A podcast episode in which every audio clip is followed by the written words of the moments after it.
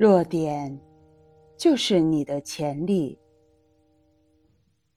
连月，书看完就忘怎么办？有人沮丧的问。没事儿，我看完也会忘，每个人都会忘。如果这本书足够重要，你就会不停的看。一些重要的书，从年轻时开始，我看了十多遍。仍然把它们放在手边，以备随时重读与检索，而且每次看都会有新的收获。这就是经典的力量。从某种程度上说，遗忘是学习之友。正因为有遗忘，才有重读，而重读不是简单的重复。你带着新阅历、新思维重读，又成了初读。在这一遍遍的重复中，知识会渗入你的血脉，重组你的文化基因。所谓的“学而时习之”，就是这个意思。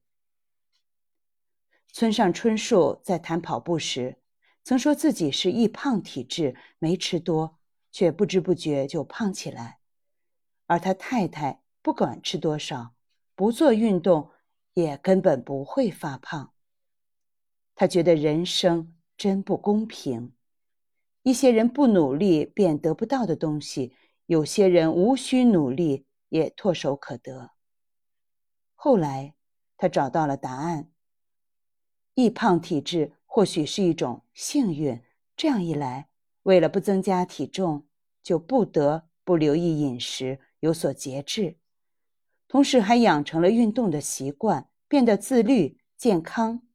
延缓了衰老，而不易胖的人不做这些努力，自然也得不到这些好处。所以，身处不利境地时，若只着眼于他打乱了自己的平静与舒适，当然会沮丧与抱怨。可是，他也激发了你的潜力，让你获得了新技能。这样一想。